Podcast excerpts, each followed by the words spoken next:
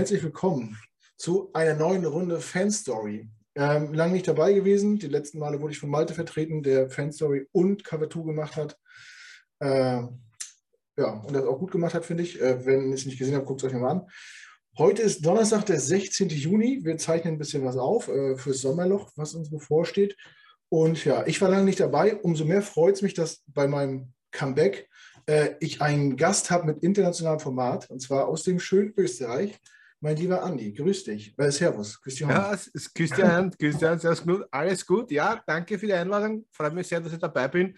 Und natürlich, äh, ja, wir werden es heute rocken und werden es gemütlich machen, würde ich sagen, oder? Das denke ich auch, ja. Gemütlichkeit ist ja äh, für Österreicher Lebensstandard, oder? Das ist das Um und Auf. Die Wiener Gemütlichkeit, die niederösterreichische Gemütlichkeit. Ja, wir lassen es nicht stressig angehen. Ja, ich war einmal in Österreich für ein verlängertes Wochenende. Das hat mir sehr gut gefallen. Die Gelassenheit, die, das, die, das Leben genießen, sich Zeit nehmen, mal einen Kaffee trinken. Ja, ja. Man, man hat eh so genug Stress äh, die ganze Zeit im ganzen beruflichen Alltag so und so. Und dann lässt man halt irgendwann einmal die Seele baumeln. Und das kennen wir recht gut. ja, das ist auch wichtig. Das darf man nicht außer Acht lassen. Ja. Ähm, ja, wer es mitbekommen hat, oder die meisten haben es mitbekommen, Andi ist äh, seit geraumer Zeit auch Mitglied der Redaktion. Jetzt war jetzt nicht so viel, äh, nicht so viel Action in den letzten Wochen, weil halt auch nicht so viel los ist. Aber wenn die Saison losgeht, dann werdet ihr auch Andi äh, öfter wiedersehen. Ähm, wird uns tatkräftig unterstützen. Ähm, ich war auch schon mal bei Andi und seinem Sohn im Podcast mit, mit, mit Sebastian damals. Und ja, Andi ist aus Österreich, das habt ihr gehört. Andi war sehr, sehr, sehr aktiv äh, im, im Amateurfootball ähm, Andi, erzähl uns mal ein bisschen was zu deinem Werdegang. So, wie lange bist du schon mit dem Sport verbandelt und, und ähm, ja, was hast du schon auf, dem, auf deinem, in deinem Footballleben schon alles so gemacht? Also äh, begonnen hat so, das war so 1996. Da haben wir in der Ortschaft, wo ich wohne, so eine Art wie Straßenfest gehabt und da bin ich da unten gesessen und ich war halt, ich habe früher äh, Fußball gespielt, jahrelang und bin halt da so gesessen und äh, so wie es halt bei Fußballer ist, die recht äh, hohem Niveau spielen, wenn die dann aufhören, glauben die, sie können weiter essen, ohne zu trainieren. äh, und äh, ja, und so bin ich halt dann nicht in die Höhe gegangen, sondern eher in die Breite. Und bei diesem Fest hat mir dann einmal einer angesprochen, der auch in diesem Bau gewohnt hat und hat gesagt, hey Junge, wir haben da in zwei Ortschaften weiter ein Footballteam. Hast du nicht Interesse? Das war 96 und ich, ja, keine Ahnung, was ist American Football? Ja, gehört habe ich schon davor, aber ja, weiß ich nicht. Ja, ist ganz easy. Da ist für jede Größe was, für jede Breite was und schau das einmal an. Na, ich dort hin. Und das waren damals äh, die sogenannten Fischermenter Oilers. Das heißt, die Ortschaft hat Fischerment geheißen und äh, Oilers deswegen, weil Luftlinie 500 Meter die größte Raffinerie Österreichs dort vertreten war, die Ölraffinerie. Darum Fischermenter Eulers. Äh, das Witzige an dieser Sache war, diese Fischermenter Eulers hatten den originalen, das Original-Logo von den Houston Oilers. Äh, die Farben waren, die Dressenfarben, die Jersey-Farben, die Hose, war alles wie von den Houston Oilers. Also extrem cool. Ja, immer das dann angeschaut, war dann dort ein Probetraining, ein Rookie, keine Ahnung von irgendwas, geschweige denn von Regeln oder sonst irgendwas. Ja, und dann, äh, wie soll man sagen, dann habe ich mich in diesen Sport verliebt. Habe dann gespielt, äh, erst in der O-Line. Das war halt nicht so mein Ding, weil da musst du Playbook lernen und Playbook lernen und das wollte der Andi nicht. äh, mein Kumpel, der immer neben mir gestanden ist, hat gesagt, ja, verdammt nochmal, du hast das Playbook schon wieder nicht gelernt. Äh, die haben immer gesagt, wo spielen wir hier, links oder rechts? Also es war so, der Coach hat dann gemeint, ja, du bist eigentlich recht gut, Talent hast auch, aber wenn du nicht wirklich so Playbook lernen willst, und man muss sagen, 96 war wirklich noch Oldschool-Football. Ja? Also ich habe einen Helm gehabt, der war mit Styroporplatten drin und äh, immer die Haare ganz kurz schneiden lassen, weil dass ich noch Taschentücher reinlegen kann, äh, weil wirklich bei jedem Hit hast glaubt, das Hirn zertrümmerst da. Also das war wirklich arg. Ja, dann bin ich in die in die T-Line gegangen. Das war ein bisschen einfacher. Noch dazu war ich meistens Nose-Tackle. Somit habe ich nicht wirklich viel denken müssen. Hau drauf und die Sache war erledigt wenn du durchkommst, kommst du durch und somit war das Playbook obsolet für mich dann. ja, äh, ja, und da habe ich dann gespielt. Es waren knappe drei Jahre. Und äh, dann war eine Pause. Und 2011 hat mein Sohn da jahrelang Football gespielt und dann kommt er zu mir und sagt, der Herr Papa, ah, Fußball gespielt und dann kommt er zu mir und sagt, Herr Papa, in, bei uns da in der nächsten größeren Stadt, da, da gründet sich ein, ein Footballteam, die Carnuntum Legionaries. Er möchte dorthin gehen. Ich sage, na ja, super, du hast ja auch gespielt, Papa, und du, ja, sage ich, na, gehst dorthin. Ja, und dann sind wir dort erschienen, er trainiert, ja, wie kann es anders bei diesem Sport sein? Natürlich verliebt geblieben. Das war 2011, heute spielt er noch immer.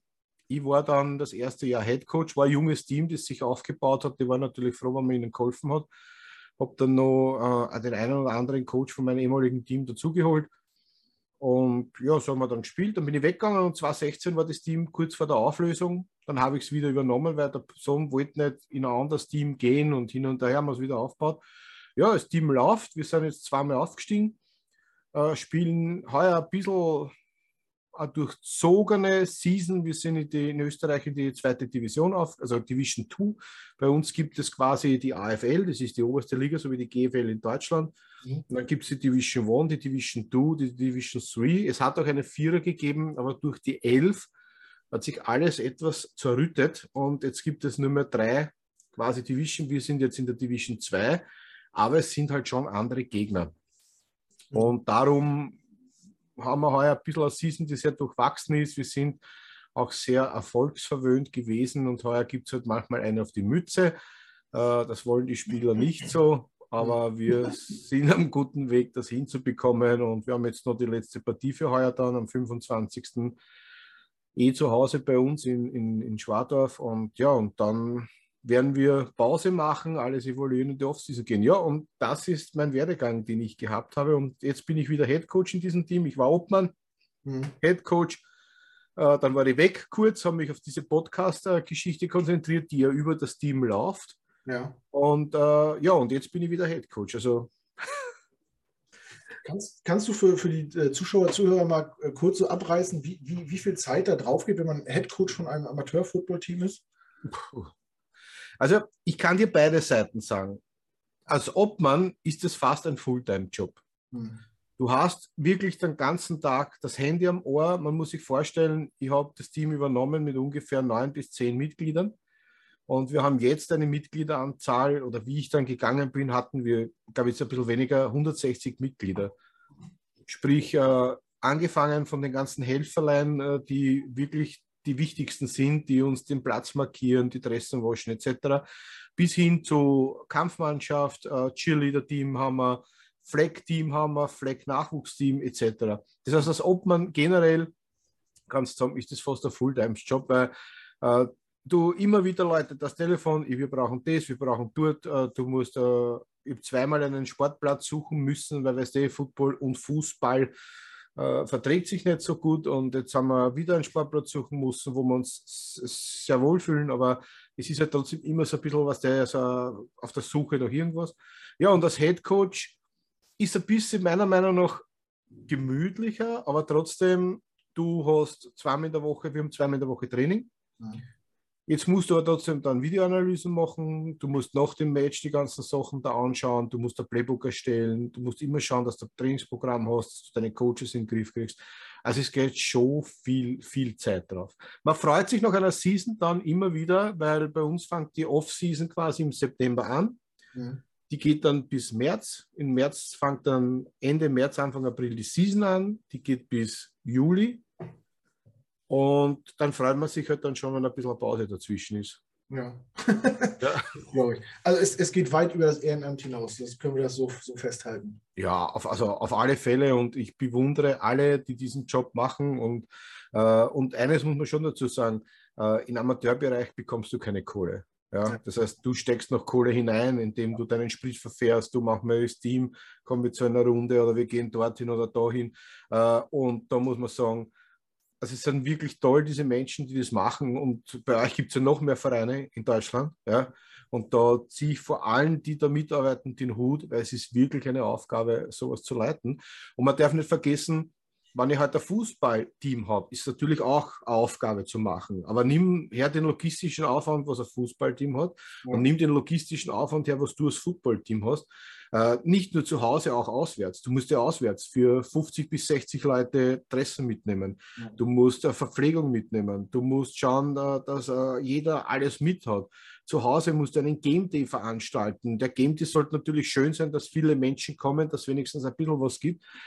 Also es ist wirklich extremer Aufwand und ja, Chapeau für alle, die das machen. Ja, absolut. Kann man nur unterstreichen. Ne? Äh, das Ehrenamt, egal welcher Sport, aber ich kann das schon nachvollziehen. Im Football ist das natürlich ein Riesenaufwand, äh, immer mit einem großen äh, Tross Leute unterwegs zu sein, Material mitzuhaben. Wenn ich mir vorstelle, alleine 60 Shoulderpads äh, ja. irgendwie zu transportieren. Ähm, ja. Wahnsinn. Hut ab vor jedem, der den Sport aussieht und äh, genau. jedem, der äh, mithilft, dass das funktioniert. Das ist ja die letzten Jahre nicht leichter geworden mhm. durch eine europäische Halbprofi-Liga, aber gut. Ja. Ähm, ja, das ist ein anderes Thema. Gut. du hast angerissen, äh, dass du auch äh, YouTube-mäßig sehr aktiv bist oder warst. Ich, ich, ich muss äh, mich entschuldigen, bin, ich habe die äh, letzten Wochen, Monate das nicht so mehr verfolgt. Boah. Aber wie, wie, wie sieht es da aus? Was macht ihr da? Erzähl mal ein bisschen. Was habt ihr für Projekte? Also, wir haben uh, Legendaries on Air und dann gibt es ein zweites Format, das heißt Double Trouble. Ähm, Legendaries on Air ist ein Format, das wir jetzt derzeit ein bisschen stillgelegt haben, weil äh, das hat so funktioniert. Da haben wir monatlich äh, Gäste geholt aus dem In- und Ausland vom College. Wir hatten Bernhard Zeikowitz von der Arizona Cardinals bei uns und auch äh, den österreichischen sowie den belgischen Nationalcoach hatten wir zu Gast. Ihr wart bei uns, äh, damals du mit Sebastian. Ja. Ähm, äh, das ist Legendary on Air, das wollen wir jetzt wieder dann äh, durchstarten. Derzeit ist es nur massiv schwer, in der Season Gäste zu bekommen, weil alle sehr beschäftigt sind. Es ist Off-Season in der, in der NFL, fangen die Minicamps an, äh, im College geht es gerade rund. Ja. Ähm, bei uns ist die Season voll in Gange, jetzt ist die Elf noch da, dazwischen geschalten und jetzt Gäste zu bekommen, ist äh, fast ein Ding der Unmöglichkeit, weil jeder sagt, du gerne, aber ich habe so viel zum Tun und Trainieren und dort und da. Das heißt, wir werden da wieder dann aktiv werden, wenn es ein bisschen schon in die Season, komischerweise geht es dann leichter, dass du immer wen bekommst, so einen Gast, ja. und wenn die Elf vorbei ist auch. Und das zweite Format, das wir haben, das habe ich mit einem lieben Freund von mir gemacht, und zwar mit dem Adi Zenz, der seines Zeichens äh, Obmann und also Head Coach eigentlich der Upper Styrian Rhinos, äh, ein steirisches Football-Team. Und das machen wir wöchentlich, jeden Mittwoch. Und da sprechen wir über die österreichische Liga, analysieren die Game Days, die, die Match, äh, sprechen, was passiert in der österreichischen Liga, geben natürlich auch manchmal haben wir Gäste, wo wir Vereinen die Möglichkeit geben, bei uns dann für sich Werbung zu machen. Wir gehen die Elf durch, die NFL durch und äh, ja, das ist dann unser zweites Format. Das ist ein wöchentliches Format. Auf was wir ganz stolz sind, auf unseren Techniker, den Raphael, der Timofte, der uns da das wirklich alles immer mhm. zur Verfügung stellt im Hintergrund. Also wirklich ein, ein, toller Bursche. Und wir hatten voriges Jahr begonnen mit, glaube ich, 69 Abonnenten. Wir sind jetzt über 500. Stark. Haben gute Einschaltquoten und es steigt und äh, der Chat war am Anfang zum Beispiel komplett leer und jetzt kommen wir nicht nach, mit Fragen zu beantworten. Mhm. Ja, ich fand es damals auch äh, hervorragend, als wir bei euch zu Gast waren mit, mit den Einspielern und so. Das war ja. äh, für Hobby-YouTuber oder einfach nur oder Videopodcaster war das schon äh, schön anzusehen, wie, wie viel Liebe und Mühe man sich da gibt ja, und ja. weiter drin steckt. Gut, äh, haben wir das erstmal so abgehakt, deine Vorgeschichte, was du nebenbei machst. Jetzt kommen wir mal zum Hauptthema. Es geht ja um die Jets. Ähm, und ja, die erste Frage, die ich jedem Gast stellen muss, ist, du und die Jets, äh, woran hat es gelegen? Was ist, was ist da passiert, dass es dich so hart getroffen hat? Es ist eine ganz, eine, ganz eine komische Story. äh, ich war ja also damals bei den Oilers, habe ich das nicht so wirklich ein bisschen verfolgt. Ich habe gewusst, die Houston Oilers gibt es und äh, das ist ein Team, das äh, recht gut damals im Laufen war, die viele Spieler gehabt haben. Aber ein Name, der ist immer wieder bei mir irgendwie aufgetaucht und ich weiß nicht, von wo ich den daher gehabt habe damals, das war Joe Montana. Joe Montana war, ja, Joe Montana, San Francisco 49ers und dort und da und hin und her.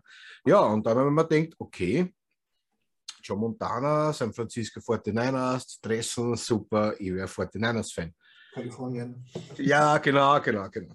Ja, und eines Tages dann äh, war es jetzt so, dann ist ja diese, wahrscheinlich ist es bei vielen Jets-Fans so passiert, äh, in Europa diese Serie King of Queens rübergekommen. Mhm Und äh, Doug Heffernan, der deklarierte Jets-Fan himself. Und dann habe ich mich begonnen, mit den Jets zu beschäftigen.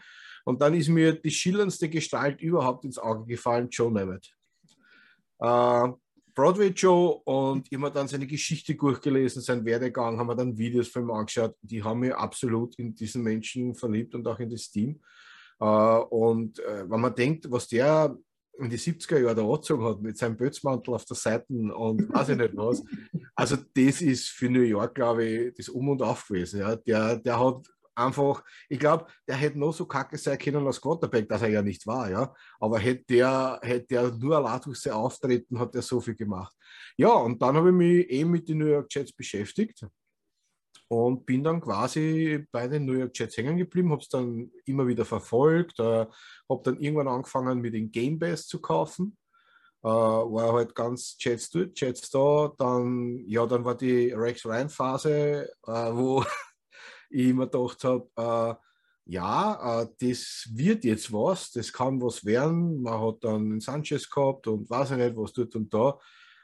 Ja, und dann sind halt immer wieder diese Tiefschläge gekommen, die letzten Jahre und Jahrzehnte, wo ich halt immer dann gedacht habe, naja, aber trotzdem, das Team, das alles rundherum, das hat mir einfach in mein Herz eine und seitdem kriege ich es nicht mehr los. Und ich ärgere mich, wenn es verlieren, ich freue mich, wenn es gewinnen. Ich sitze äh, oft meine Frau sagt oft, ich bin wahnsinnig. Ich, ich sitze unten, Game Pass, ja, hinten die Jetstecke, alles wird vorbereitet.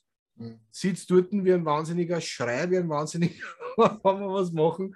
Und ganz zum Schluss dann sitze ich immer zermürbt dort, wann es nicht so rennt, was er die letzten Jahre manchmal war. Und sie sagt dann immer, du, die Decken vielleicht nicht hin, vielleicht klappt es. Sage nein, die muss dabei sein. ja, wenn so, wenn so einfach wäre. ja, ja. Na und das hat halt die Liebe zu den New York Jets für mich geweckt. Ja, und dann habe ich halt äh, durch die Karten und alles drum und dran, dann habe ich zu euch damals Kontakt aufgenommen, zu Gang of Green Germany, gefragt, darf ich da mitmachen? Und ihr sagt, ja, super. Und das ist natürlich auch diese Infos, was ich jetzt über euch so bekommen habe, über die Podcasts, was ihr früher, wo ihr noch nicht bei der Redaktion war, gemacht habt. Und das war einfach, da, da ruckst du dann immer mehr näher zu dem Team zu. Mhm. Ja.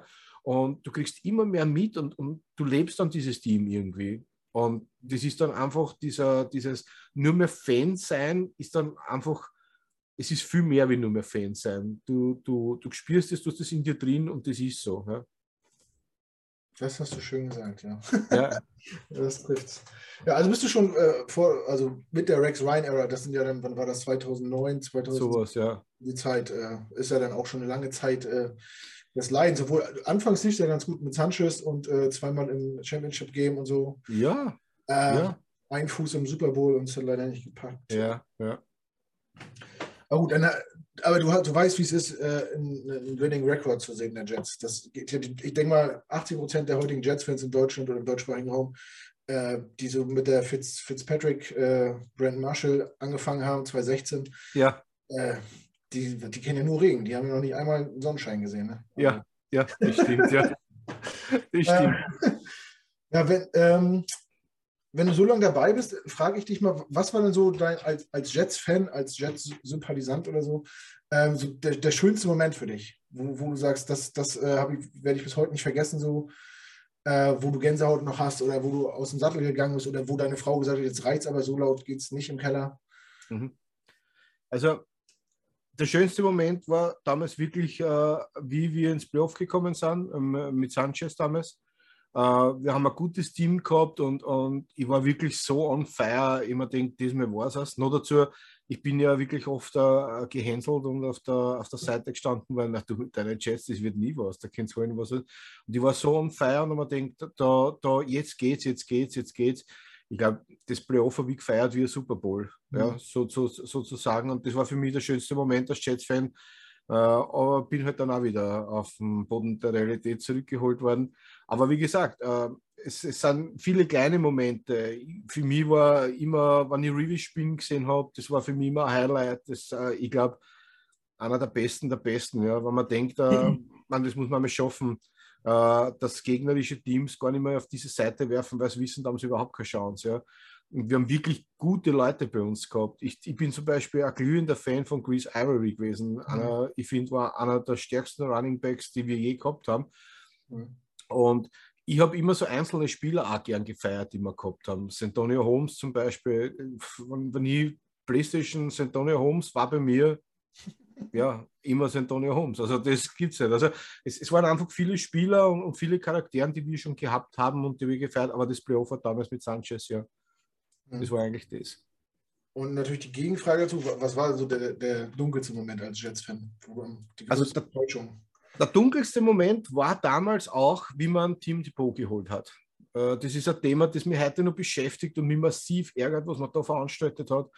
Man, man hat eigentlich, man, man, weiß, dass die Jets, äh, und ich sage das offen, sie sind Quarterback-Vernichter teilweise. Ja. Das, das war so. Man hat mit dem Covid, man hat Hoffnungen in ihm gesetzt, äh, wann er Glück gehabt hat, hat er sie durchgesetzt. Aber wir haben jetzt nie die letzten Season oder eigentlich sagen wir so, was ist noch John, John Montana? Ja, ich das da werde. Ja, aber es war nie der richtige, wo man sagt, so Vergleich Tom Brady, Aaron Rodgers, uh, Peyton Manning, sowas haben wir dann immer mehr gehabt. So, jetzt hat man Sanchez gehabt.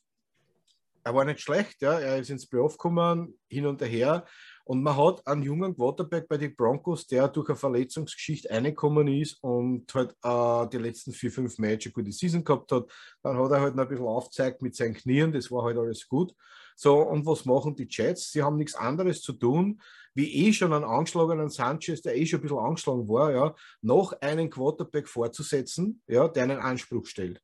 Mhm. Und das war damals für mich eine pure Katastrophe, das zu sehen, wie man sowas machen kann, ja, dass man wieder im Prinzip eigentlich zwei Quarterbacks, weil es war dann nicht mehr einer, Sanchez ist ja schon vernichtet gewesen und dann hat man Tim Depot auch noch vernichtet. Ja. Man hat quasi zwei Quarterbacks einfach eliminiert, indem dass man sie matchen hat lassen und man hat wieder nicht auf den festgehalten.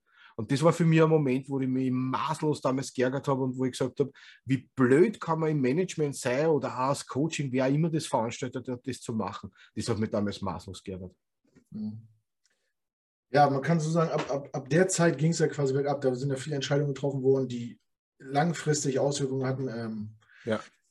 Ja, te teilweise hat man das Gefühl, dass, dass man äh, heute, heute noch die Konsequenzen spürt von Entscheidungen, die vor über zehn Jahren getroffen worden sind, als, ja, ja, als ja. eigentlich äh, nicht weit weg war vom Championship-Team und äh, Wahnsinn, Wahnsinn. Und jetzt quasi der, der Bodensatz der Liga ist. Und ich, sind wir jetzt das Team mit den meisten, mit den längsten Jahren ohne Playoff-Teilnahme? Ich glaube schon, oder? Ich glaube schon, ja. ja. Ich glaube schon. Ja, und wie gesagt, und, das hat, hat, mich damals irgendwie wirklich verwirrt und, und wirklich geärgert. Ich, ich bin, wie gesagt, mit, man merkt es vielleicht, man, mich na, an, an, mir nagt das heute noch. Mhm. Äh, das war für mich eine Entscheidung, wo ich mir gedacht habe, das, das kann nur ein dummer Mensch getroffen haben, weil ein normaler macht das nicht. Ja. Mhm. Äh, ich habe den Quarterback, den baue ich auf, ich, ich gehe mit denen ins Playoff und, und, und hin und her. Und dann montiere ich den ab. Er hat es eh schon schwer gehabt, weil er halt ein paar Fehler gemacht hat, aber auch nur junger Quarterback.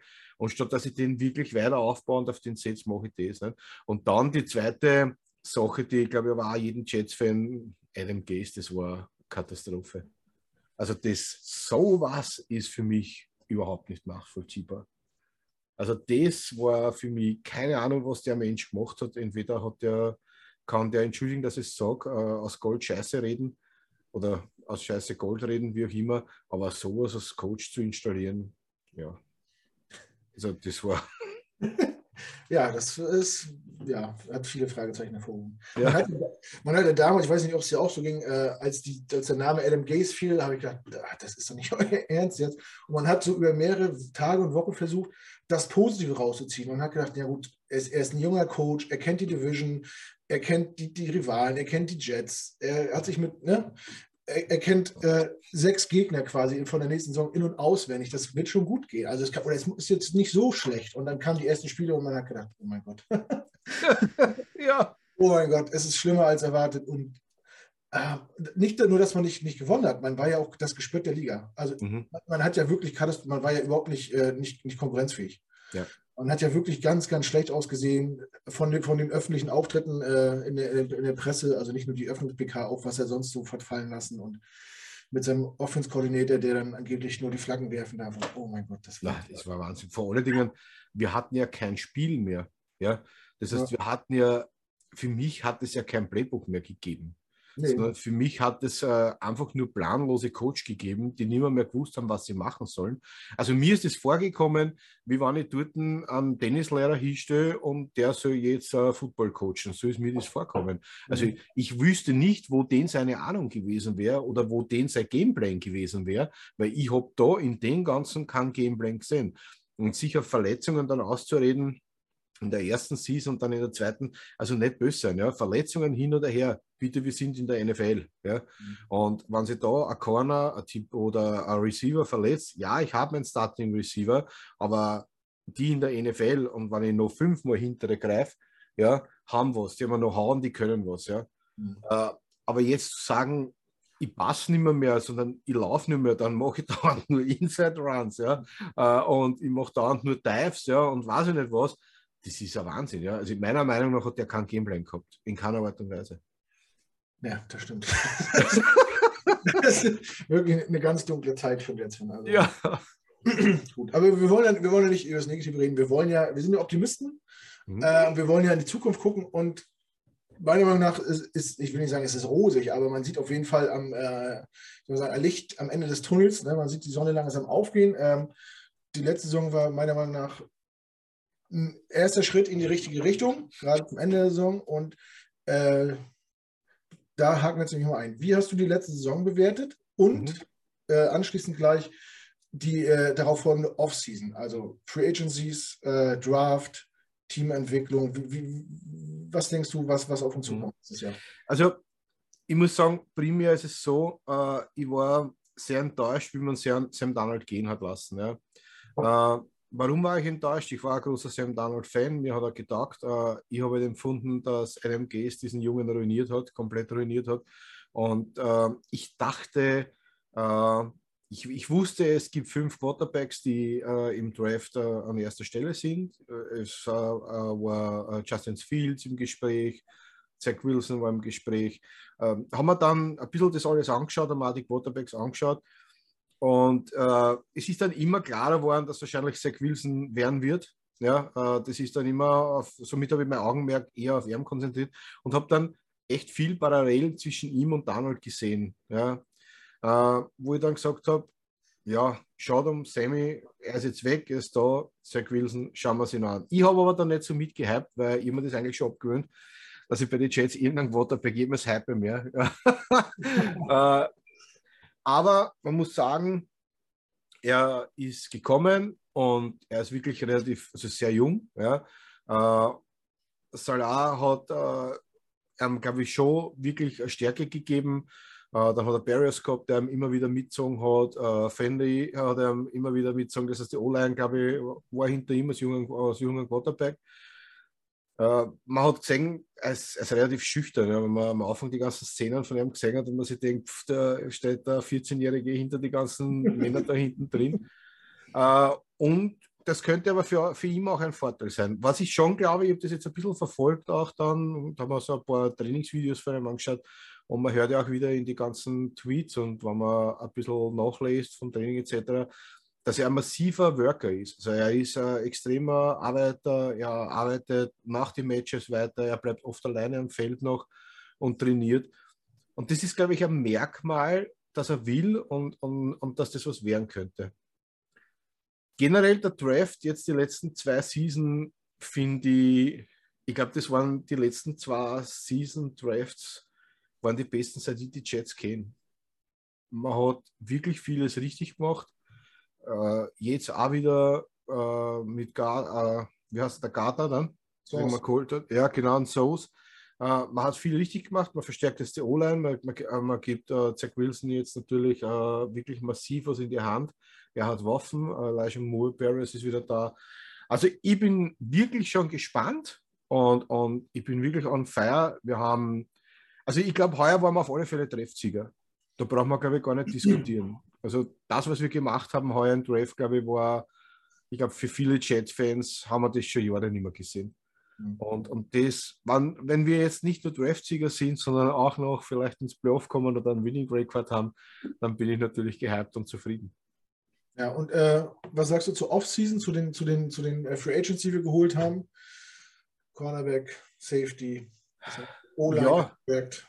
Also ich finde, man hat, man hat überall dort, dort zugeschlagen, wo man braucht. Es war ja auch äh, auf der Receiver-Seite, ich weiß nicht, Dicke Metcalf war immer im Gespräch, mhm. äh, dass wir da was brauchen. Ich denke gar nicht, dass wir Dicke Metcalf brauchen. Wir haben gute, gutes Receiver-Core jetzt. Ich glaube, das ist stabil, äh, Running Back-mäßig schauen wir gut aus. Mhm. Ja, äh, äh, der Kater gefällt mir sehr gut und, und der hat auch auf, aufgezeigt. Äh, ja, in der Tiefe, äh, in der Defense, in der Tiefe werden wir schauen. Da waren wir immer anfällig, da, da brauchen wir jetzt ganz einfach was, aber ich glaube, dass da auch gut gekauft Und äh, das, was mir natürlich sehr gefallen hat, ich bin ein sehr großer Titans-Fan und ich liebe dieses Titans-Spiel. Und ich glaube, dass wir dieses Spiel heuer wirklich beherrschen werden. Wir haben wirklich zwei sehr gute Titans jetzt in unsere Reihen. Und ich glaube, dass wir da heuer wirklich Offense genauso wie Defense-mäßig sich überraschen werden.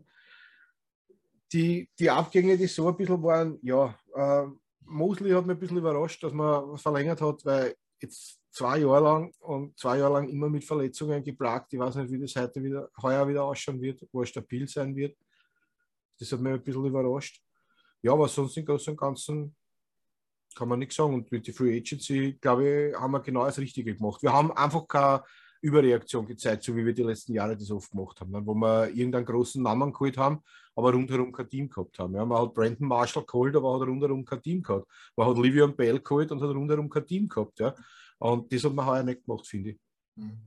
Ja, finde ich auch. Also, würde ich eh nicht einschätzen. Also nicht, nicht die großen Namen geholt, sondern sich versucht in der Breite gut aufzustellen, äh, dass man eine gute Starting O und eine gute Starting Defense hat und ja. Äh, ja, ein bisschen was in der Hinterhand, äh, ohne jetzt groß Blinky Blinky und äh, jemanden zu Zoll zu bezahlen. Und gerade was, die, was Wide Receiver angeht, da ist ja der Markt explodiert. Äh, ja, ja. Was, wenn man sich die Verlängerung anguckt oder die Free Agents, die, die da wechseln, ähm, das ist, glaube ich, ein guter Schritt, äh, über den Draft zu gehen. Jetzt haben wir letztes Jahr Mogo, dieses Jahr äh, Wilson. Mhm. Ich bin gespannt. Auch, auch die Titans. Ne? Ruck hat noch geholt, ein Homegrown Talent quasi aus der Gegend, äh, vom Kind auf Jets-Fan und so. Das kann, das kann schon witzig werden. Ich bin auch sehr euphorisch. Ich versuche mich auch zu bremsen. Ähm, meine Prognose ist, wenn es noch gehen würde, ich weiß, wir werden 8-8, also 9-8, 8-9. Das wäre für mich schon eine Saison, wo ich sagen würde, äh, da wäre ich sehr zufrieden mit. Wie, wie schätzt du das ein? Ist mehr drin oder eher weniger? Na, ich, ich, ich würde auch so bei dir sein. Ich glaube, man muss das wirklich realistisch sehen. Ja. Zach Wilson hat jetzt das erste Jahr hinter ihm, war auch verletzt, okay. Äh, er hat aber trotzdem ist wieder zurückgekommen, gut gespielt. Wir haben jetzt wieder aufgebaut und eines brauchst du schon, ja. Äh, du kannst nicht von heute auf morgen die Chemie mit deinem Receiver herstellen. Ja. Das heißt, äh, Moore ist da, du Barrios äh, und äh, Wilson äh, du musst halt jetzt schauen, er muss jetzt einmal die Chemie finden. Und das ist, ich glaube, er braucht es dieses Jahr noch immer. Ja? Man darf jetzt nicht wirklich äh, jetzt äh, extrem verhypt sein und sagen, ja, wir werden es wieder ins Playoff oder irgendwo schaffen.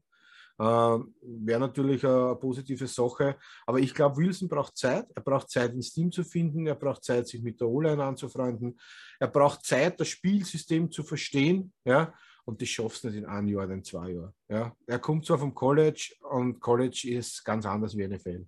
Mhm. Ja, das, das darf man nie vergessen, weil viele sagen, ja, College, der ist so super und dort und da. Ja, aber Leute, das ist College. Ja. Mhm. Äh, es ist wieder was anderes wie NFL, wo du einen Aaron Donald vielleicht auf der, auf der D-Line stehen hast, ja. der den Arsch versohlt, ja. Mhm. Äh, oder wie sie immer alle heißen. Ja. Und da braucht er einfach Zeit. Die Zeit, glaube ich, muss man ihm geben. Ich glaube, er ist, ein, wie gesagt, er ist ein, ein Riesenworker und das zeichnet schon mal irgendeine Struktur ab, wenn Leute wirklich an sich arbeiten, dass die wollen. Mhm. Und, und ich glaube, das sehen die Coaches. Und wenn die Chemie dann passt, glaube ich, und das Team so jetzt zusammen bleibt und man nicht wirklich viel Schnellschüsse mehr macht und wirklich so gelassen und ruhig bleibt, wie man es jetzt macht, glaube ich, sind wir auf einem sehr guten Weg. Ja. Mhm. Man, man, hat ja auch gesehen im Laufe der Saison, gerade nachdem er nach der Verletzung wieder kam, dass auch er und sein OC besser funktioniert haben, ne? als, als Lafleur in der Box saß. Ja. Da sah das Spiel auch anders aus, als wenn, als wenn man neue Sachen probiert hat, dass man ihm mehr, mehr zutraut. Ähm, mhm. Er ist sicherer geworden, er hat ja auch weniger Turnovers gehabt mehr zum Ende hin und so eine Sachen. Ähm, was meinst du, wie er mit dem Druck umgeht? Jetzt muss man dazu sagen, wir haben im Draft viel gemacht für die Offense, in der Free Agency viel gemacht. Und ich, ich lehne mich aus dem Fenster und sage, wenn wir mal so, je nachdem, was für eine Formation wir spielen, unsere erste 13 oder 14 O-Line, äh, Offense auf den Platz stellen. Zwei Tight Ends, ein Tight Ends für Running Backs. Weißt du, was ich meine? Mhm. Würde ich mich fast aus dem Fenster lehnen. Wenn, wenn alle fit sind, äh, haben wir eine Top, Top 10 Offense fast. Mit der O-Line, mit, mit den Running Backs, mit den Titans, die wir haben. War, mit, mit dem Playcaller natürlich dazu. Mhm. Äh, ist, also man hat ja bewusst, so, so ich bewusst äh, ihm alles an die Hand gegeben, damit es keine Ausreden gibt, damit man in die nächste Saison starten kann und danach sagen kann, okay, er ist es oder er ist es nicht. Ja.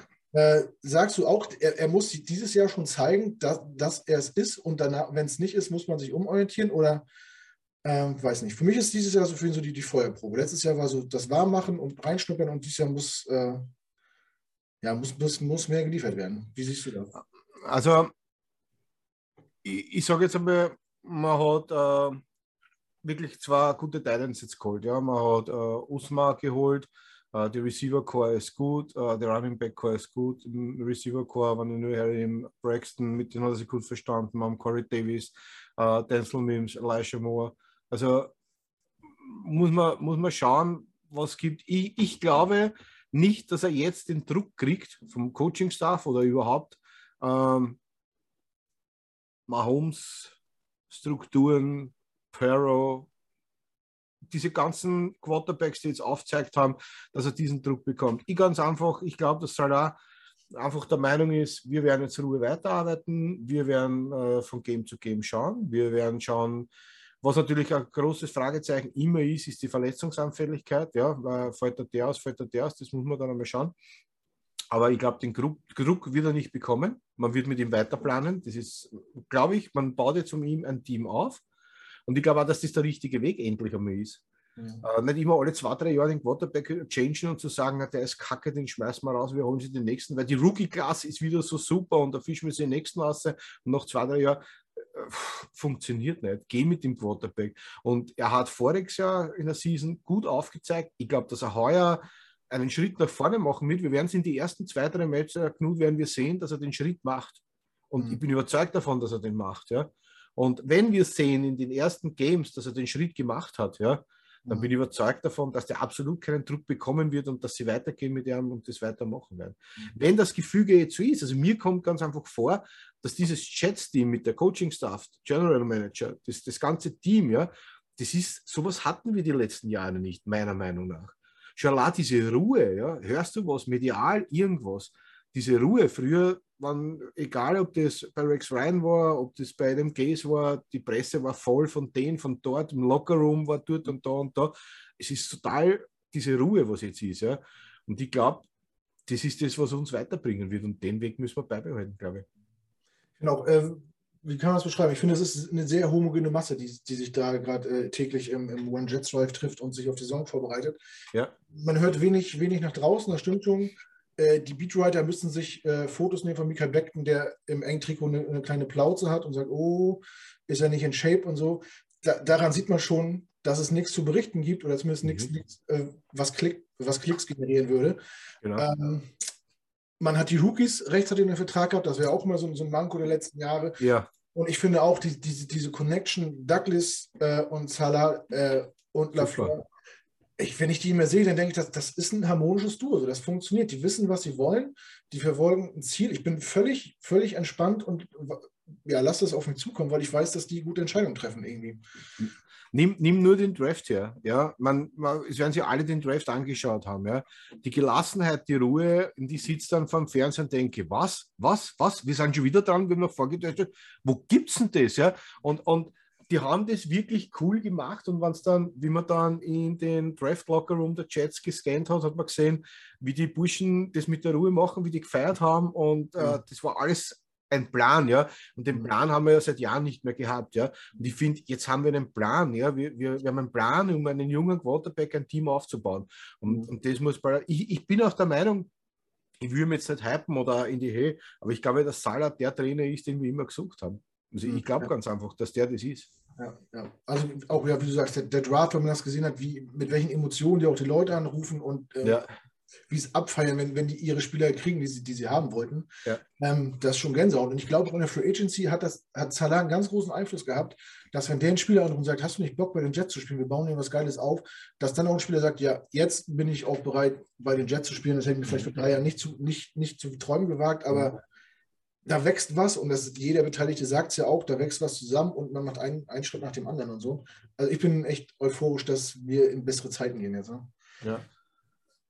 Ähm, ja, haben wir die Vergangenheit abgehandelt, die Zukunft abgehandelt oder vermeintliche Zukunft. Ähm, um das nur zusammenzufassen, sag mir mal deine, deinen aktuellen Lieblingsspieler aus dem Roster und sag mir mal deinen All-Time Lieblingsjet. Also, der aktuelle Lieblingsspieler aus dem Roster ist Elijah Moore. Mhm. Äh, ich finde ganz einfach, der Junge ist extrem cool, abgebrüht gut und ich glaube, dass der uns heuer viel Freude bereiten wird, auf alle Fälle. Äh, und ich glaube auch, dass dieser ein ganz ein, ein cooles Duo werden wird. Äh, mit Wilson, Zach Wilson und Elijah Moore. Äh, mein Oldtime-Spieler der New York Jets ist ja, der Reeves. Mhm. Reeves Island. ganz einfach, der hat Spiele abgeliefert. Ich glaube, den wird man so schnell nicht mehr, mehr finden. und wenn du es einmal schaffst als Spieler, dass die gegnerischen Teams nicht mehr zu dir in deine Richtung passen, mhm. äh, dann weißt du, dass du einfach der Oldtime bist. Äh, da gibt es nichts mehr anderes. Wer, wer, wer sonst? Ja? Und wenn man sich ein bisschen die Highlights von ihm anschaut und, und schaut, äh, was der Typ aufgeführt hat, also grenzgenial, grenzgenial. Ja. Aber ein Spieler, den, der mir wirklich am Herzen liegt und der mir taugt, ist, wie gesagt, schon Chris Ivory. Mhm. Äh, von denen habe ich auch viele Karten. Ich bin ja auch äh, ein Trade Card äh, Fan und haben wir noch zu. Ja, und Chris Ivory ist äh, ja einfach der hat mir als Running Back getaugt, der hat immer seine zwei, drei Yards gemacht, für den hast du, für das hast du ihn geholt und er hat einfach seinen Job gemacht und den hat er gut gemacht und ja, das war einer meiner Lieblings-Running Backs, die wir gehabt haben. Ja, wäre gefühlt zu kurz bei den Jets gewesen, um richtig Impact zu hinterlassen irgendwie. Ja, ja. dann ist, glaube ich, ja immer noch mal bei den Cardinals aufgetaucht und so. Ja, genau, genau, genau. Äh, aber er war ein guter Typ auf jeden Fall, konnte man sich gut angucken. Das war auch so ja. mit Fitzpatrick, Decker und Marshall, ne? Das ja, ja, genau, genau. Das war diese Zeit und, und da ist ja einiges gegangen. Ne? Und da war er super. Ne? Ich meine, wie gesagt, Fitzpatrick, das war der Hype damals, das ist ja alles gut gegangen, dass sich natürlich dann dein Ex-Coach äh, vorführt äh, bei den Bills mit Rex Ryan. Das hat natürlich doppelt weh dann. Äh, war so, aber ja. ja. aber Chris Ivory war wirklich einer meiner Lieblings-Running-Backs. Hm. Ähm, bist du denn, äh, was US-Sport angeht, auch auf Football fixiert oder magst du auch noch andere, andere Sportarten? Na, eigentlich bin ich auf Football fixiert. Äh, NBA habe ich nicht wirklich eine Ahnung, um was geht. äh, Baseball. Ja, genau. äh, Baseball ist mir zu langweilig. Mhm. Da kenne ich mich absolut nicht aus. Eine Zeit lang habe ich NESCA geschaut. Mhm. Äh, das, das war schon cool und zwar war das damals wie dieser äh, Sport-US-Sender bei uns war, da über äh, Premiere oder über Sky war das damals. Und da haben sie dann immer die NESCA-Rennen gezeigt. Das einzige NHL, ja, NHL, da schaue ich schon zu das taugt mir schon, da bin ich, ja, ja, NHL, weil halt auch viele Österreicher drüben spielen ne, in, der, in der NHL. Das verfolge ich, aber da schaue ich zu und habe jetzt nicht wirklich ein bestimmtes Team, wo ich sage, okay, das Hype oder das ist uh, für mich das Team, was ich gerne hätte. Ja. Hast du denn äh, noch ein, noch ein Football-Team oder so, wo, wo, du noch ein zweites Auge drauf wirfst oder ein bisschen genauer hinguckst? Ja, habe ich. Ähm, aber nicht, weil sie jetzt die Super Bowl gewonnen haben, äh, die Rams. Ich habe damals, äh, wie, ich glaube, Jack Fischer, äh, bei, also wie Fischer bei Ihnen war, äh, die Rams waren schon immer ein Team, das mir irgendwie taugt hat. Sie haben immer irgendwie so ein bisschen so eine Klasse gehabt, die das mir wirklich gefallen hat. Äh, die habe ich verfolgt und weil ich zum Beispiel der Playstation spiele, die Jets sind weg, nehmen wir die Rams. Ist so, ja. Äh, habe ich so. Äh, ein Team wie die Rams, ich glaube, wenn ich nicht Jets-Fan wäre, wären die Rams das Team, was mir taugen würde. Äh, das Ganze rundherum geht es auch wieder, wie sie das Ganze aufgezogen haben. Mhm. Es ist eine konstante Arbeit und ja, es ist ein Team, das, das mir wirklich gefallen hat. Ja. Ja, gut zu wissen, auf jeden Fall. Aber ja. sei, froh, sei, froh, dass es nicht die Rams geworden sind, sonst hättest du immer sonntags den späten Slot und würdest montags mehr viel mehr so. ja, stimmt, genau, genau. Ja, aber sonst äh, eigentlich nicht für ein Team, das ich überhaupt nicht will und überhaupt nicht mag, das sind die Patriots. Aber das ist halt so Das ist komisch. Das Hat das jetzt nachgelassen, nachdem Tom Brady weg ist, muss ich mal fragen? Nein. Nein. Nein. Äh, Es ist, es ist ganz einfach so, Tom Brady ist Tom Brady, ja. Dass, der, der, dass man den nicht will oder schon will, das ist so. Einer will ihn, einer hasst ihn, er ist gut. Das, was er geleistet hat, ich glaube, das braucht man in keiner Weise diskutieren oder, oder ansprechen. Aber das ganze Patriots-Team, dieses Gehabe dieses Team, das hat mir immer so, boah, wenn ich nur diesen Graft sehe, da stößt mir alles auf in die Nackenhaaren, was nur geht. Keine Ahnung, warum das so ist, aber es ist einfach, so wie Menschen toxisch sein können zu dir, ist dieses Team toxisch zu mir. Aber ich glaube, dass das nicht einmal was mit dem zu tun hat, dass ich Jets-Fan bin, sondern ist einfach dieses, dieses Team, mag ich nicht. Ich, ich keine Ahnung, wa warum. warum ne? Ja, gut, ja gut, es sind ja in der Vergangenheit ein paar Sachen passiert, die Ja, grenzwertig sind. Ähm, ja, wenn die lauter weiche Bälle haben, die können ja nichts dafür. sowas oder, oder, oder äh, das, äh, die Signale an der Seitenlinie filmen oder beim Training zugucken oder was gibt es Ja, ja. Oder in, in so einen Massagesalon gehen, wo äh, Asiaten ohne Reise, denen der Reisepass weggenommen worden ist. ja.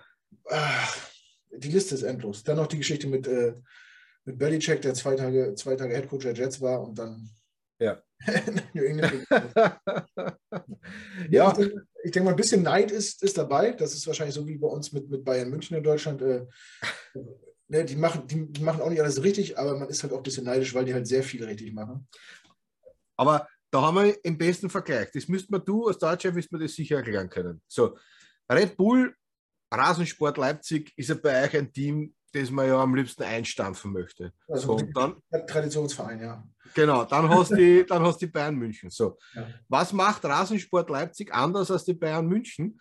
Gar nichts. Rasensport Leipzig kauft sich dort ihren Geld das, was sie haben will, ja, von jedem Team. Und Bayern München macht das auch. Sieht Bayern München, sie hat in Dortmund zwei Konkurrenten dort als Spieler, werden sie abgeworben, hat man ja gesehen bei Götze und so weiter, ja. Die machen dasselbe. So.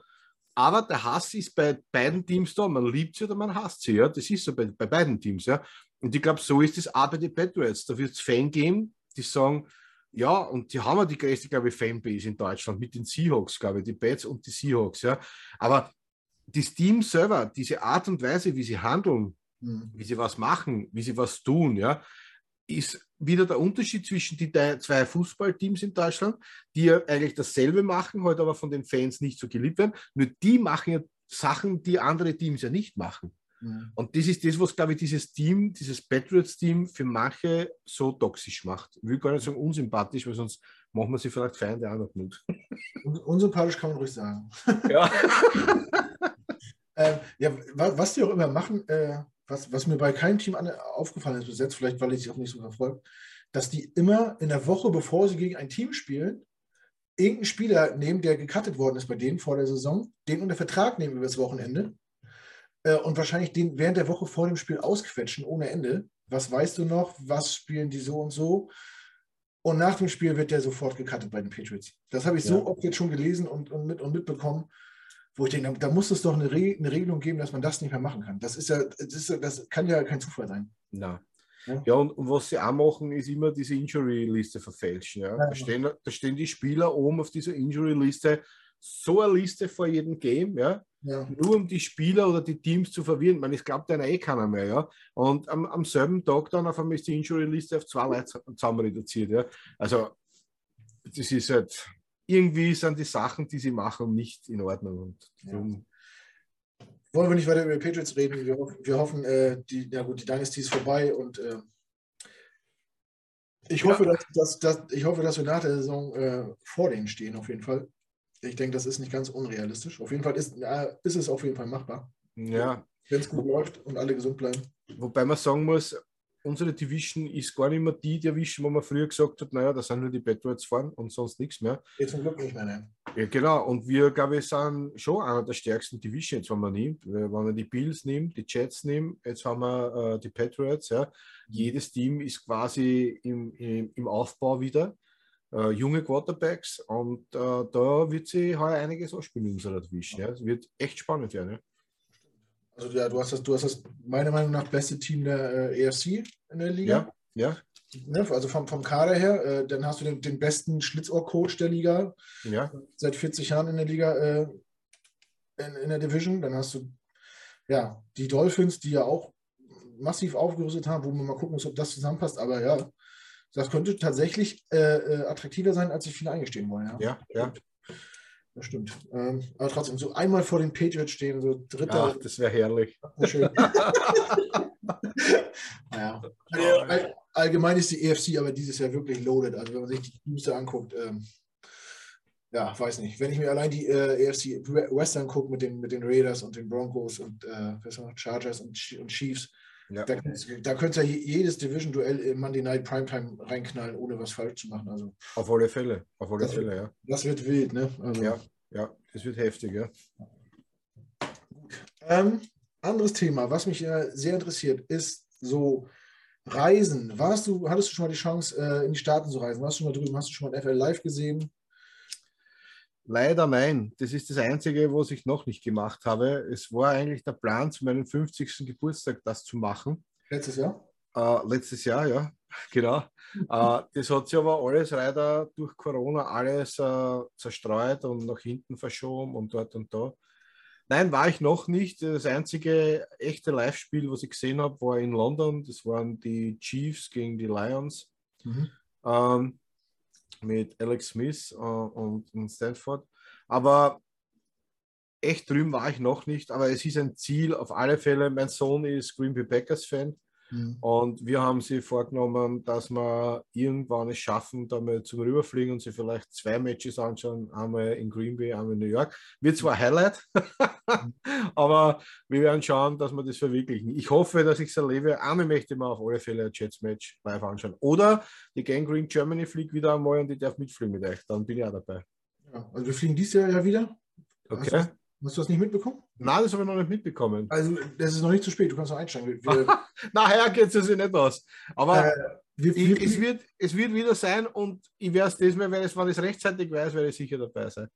Okay, ah, dann merkt ihr vor nächstes Jahr, die Jets spielen nächstes Jahr in Las Vegas. Und das, okay. Das ist äh, ganz dick vorgemerkt und äh, ich sag mal, wenn es nicht äh, gerade auf Weihnachten und Silvester fällt, die beiden Spiele, ja. Äh, dann ist ja, werden wir, glaube ich, mit 20 und mehr Leuten nach Las Vegas pilgern. Wie, wie macht sie das? Fliegt sie da runter? Wie viele Tage bleibt ihr unten? Oder wie ist das da wir, organisiert? Ich kann ja was aus dem Nähkästchen plaudern. Wir sind ja gerade am, am, Reiseplan für dieses Jahr. Dieses Jahr wird es ja zwei Trips geben. Ein Trip gibt es äh, zu Week 1 und 2. Wir fliegen nach New York, gucken, äh, wir fliegen freitags los. Äh, Samstag sind wir dann bei, bei, äh, bei der Army zum College Football, das ist eine Stunde weg. Dann sind wir sonntags beim äh, Heimspiel gegen die Ravens. Dann machen wir ein paar Tage Atlantic City zum Ausspannen dann und dann fliegen wir nach Cleveland. Äh, fahren nach Samstag Ohio State, äh, NCAA College Football, 110.000 Leute, Samstagabend Primetime, äh, National White TV. Ähm, dann sonntags gegen die Browns in, in Cleveland. So, das sind, glaube ich, so 10, 11 Tage. Und äh, dann gibt es eine Gruppe, die fliegt an, äh, Ende Dezember, kurz vor Weihnachten, weil die Jets da innerhalb von vier Tagen zwei Heimspiele haben. Okay. Äh, donnerstags gegen die Jaguars und den Sonntag davor gegen, pff, weiß ich jetzt nicht. Okay. Ne? Also Ende Dezember gibt es auch nochmal, wer, wer, also wer jetzt Bock hat, noch mitzukommen, ist, man kann sich im September noch anschließen, spontan. Das, wir haben zwar schon Flüge gebucht, aber äh, man kann natürlich nachbuchen. Ähm, und wer Bock hat, in Dezember mitzufahren, der sollte sich schleunigst melden, irgendwie hier unter oder bei Facebook oder mich bei Twitter anschreiben, keine Ahnung, dann vermittle ich das gerne. Ende Dezember ich glaube, die sind nur fünf oder sechs Tage drüben und können zwei Heimspiele sehen. Es soll zwar kalt sein im Dezember in New York, aber ja, ja. egal. Egal. Ich weiß nicht, ob die Glühwein haben, aber auf jeden Fall gibt es wahrscheinlich Schokolade. Schokolade oder irgendwas. Ja, nicht nimmt man grünen Veltliner aus Österreich mit. Und für, für wen es dieses Jahr nicht reicht, nächstes Jahr auf jeden Fall, wenn es äh, nicht gerade wie gesagt Weihnachten Silvester ist, dann geht es nach Las Vegas. Das ist das große Ziel. Äh, dahin. Und wie gesagt, wenn wir fahren, dann gucken wir mal, dass wir ein Heimspiel, ein Auswärtsspiel mitnehmen. Okay. Dass, dass es lohnt. Also wenn du nächstes Jahr Bock hast, äh, würde ich mich freuen, wenn du mitkommst. Ja, ne, ich werde mir das auf alle Fälle überlegen. Hört sich auf alle Fälle super interessant an und vor allen Dingen, äh, wenn man äh, in der Gruppe mit Jets-Fans reist, macht es einfach Laune. Das ist schon, das ist schon crazy. Und ich kann es ja. immer nur wiederholen, wie man da empfangen wird und äh, was die Leute einem, also positive Vibes entgegenbringen, wenn die hören, dass man aus Europa rüberfliegt, um Jet zu gucken, das ist Wahnsinn. Ja. Wie, wie, der, wie die einen hypen, wie die einen einladen und Getränke zureichen und Hotdogs zureichen und so, als wenn man nichts zu essen bekommt. sehr, sehr, äh, sehr, sehr warm und so. Ne? Okay. Man hat ja so viele Vorteile äh, Amerikaner gegenüber, oberflächlich und so, aber die waren wirklich interessiert, was wir machen, warum. Macht auf jeden Fall Spaß. Kann ich jedem nur ans Herz legen, cool, das, cool. das mal zu machen. Gut. Dann, du hast es vorhin schon ange angesprochen und äh, ja, wolltest es nicht vorwegnehmen. Äh, du bist ja auch sehr aktiv also in der Trading Card Szene. Ich kann das natürlich nicht nachvollziehen, aber ich habe es schon von mehreren Quellen gehört, dass der Andi äh, dann so, so, ein Big Fish ist im Business. Erzähl mir doch mal, wie wird man äh, Sammelkarten abhängig? wie, wie, wie, viel, wie, viel, Geld, weiß nicht, verbrennt man, investiert man? Ist das eine Geldanlage? Oh, oh. Ist das ein teures Hobby? Das ist ein breites Becken. Ich, ich, ich will da gar nicht zu viel vorgreifen. Uh, ja, wie wird man das? Ich, ich kann es gar nicht mehr sagen, wie das war. Das war so vor sieben, acht Jahren. Uh, irgendwie in Facebook bin ich da in einer Gruppe irgendwie beim Scrollen herum und habe eine Trade Card gelesen. Und ja, und als Junge hat man natürlich schon, weißt du, diese Sticker für die Europameisterschaft, für die Fußball-Weltmeisterschaft. Ich weiß nicht, wie viel Altmi da unten liegen, aber aus den 70er, 78er Jahren, äh, die heute auch schon einiges wert sind. Und ja, und der, der Mann ist sowieso Jäger und Sammler, das ist so. und da haben wir gedacht, okay, dann schauen wir das einmal an. Und dann bin ich da in dieser Gruppe reinkommen und habe da ein bisschen herumgeschaut und mir gedacht, pf, da gibt es Karten, das ist äh, uninteressant. Äh, war aber mir noch nicht bewusst, dass das eigentlich äh, ein kleiner Bereich ist, den ich da sehe. Ja. Und dann habe ich an, mit einem Freund von mir in Österreich, der sammelt da, der hat vorher schon gesammelt, der hat NHL gesammelt und mit dem habe ich dann einmal gesprochen und gesagt, der sagt, Vorsicht.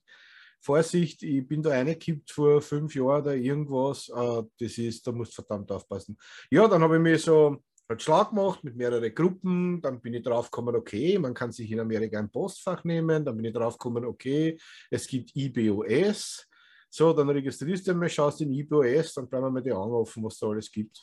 Denkst du, was ist das alles? Äh, was kostet das alles? Und was ist das alles wert?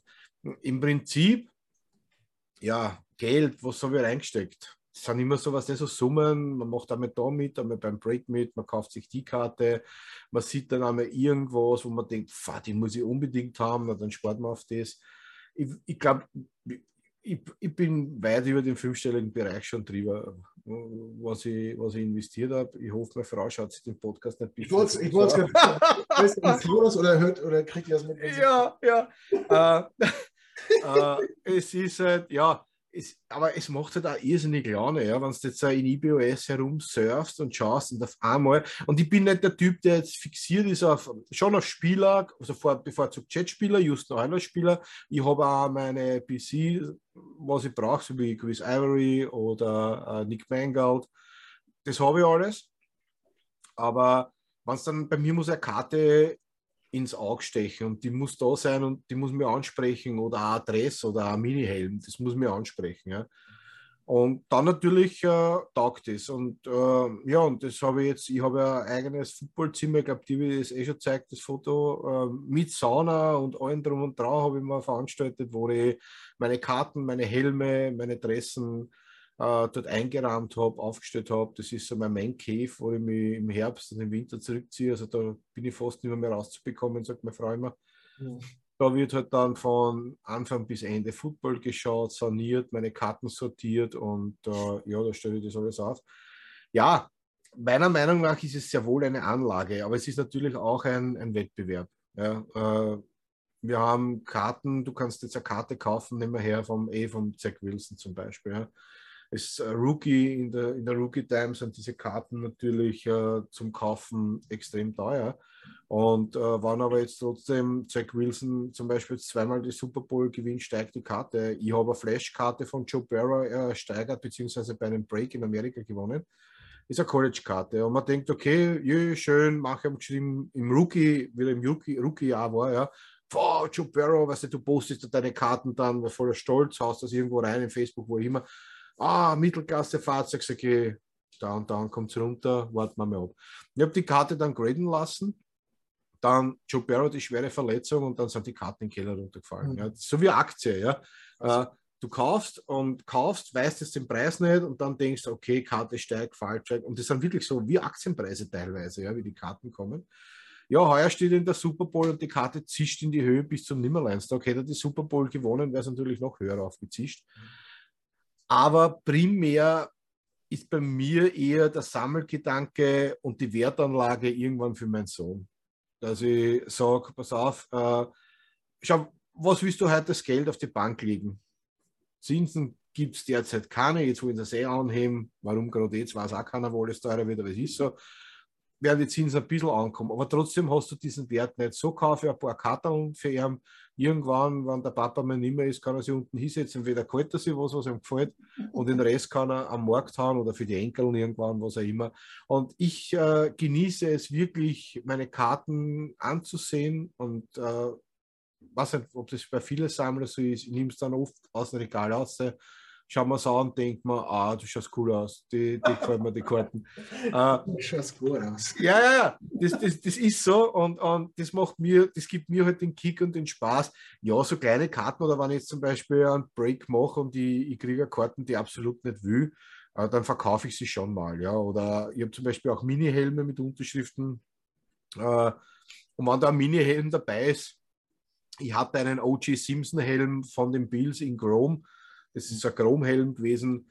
Der hat jetzt für mich nicht wirklich, den habe ich irgendwo gewonnen und der hat für mich jetzt nicht wirklich so den Wert gehabt. Und dann hat irgendwer mal reingeschrieben, suche OG Sims Sachen, habe den Helm reingestellt, sage, schau, das kostet, da gibt es ja auch dann so Listen, wo man nachschauen kann, äh, was ist gerade der Stand und was wurde es verkauft, was ist der ungefähr wert. Da sollte man halt schon sehr fair sein, weil es ist ein Hobby und es ist kein, kein billiges Hobby, aber trotzdem sollte man halt dann als Käufer und Verkäufer dann einmal fair sein, weil es doch eine Community ist. Weißt? Das ist so wie wir unsere Fan-Community haben, ist diese Sammler-Community auch äh, eine super Community.